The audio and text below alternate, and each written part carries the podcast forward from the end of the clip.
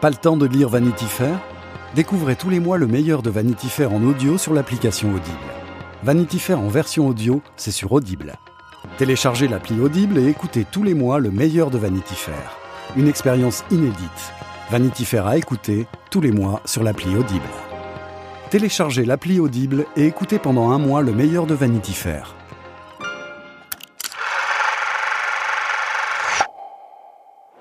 Cannes 1968. Rares sont les éditions qui auront été autant perturbées. Le vent contestataire qui souffle alors sur Paris atteint les côtes canoises dès l'ouverture du festival le 10 mai. Beaucoup demandent immédiatement à annuler l'événement, mais en cette première soirée, on tente d'apaiser les esprits avec une projection d'un classique que tout le monde aime, Autant en emporte le vent. Les gentilles chamailleries de Scarlett O'Hara et Red Butler ne suffisent pas à faire oublier le climat pesant. Car en plus des revendications de mai 68, le monde du cinéma est encore sous le choc de l'affaire Langlois. En effet, quelques mois plus tôt, le ministre de la Culture André Malraux avait tenté d'écarter de la direction de la Cinémathèque française son fondateur Henri Langlois.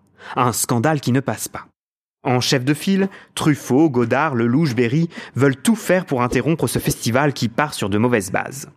Le samedi 18 mai, alors que le film espagnol Papermind Frappé doit être présenté dans la grande salle, cette bande de révoltés improvise une conférence de presse qui fait grand bruit. Le réalisateur des 400 coups, promis à parler, veut mettre un terme à cette mascarade par solidarité avec les étudiants et les travailleurs, ceux qui sont montés sur les barricades devant la Sorbonne.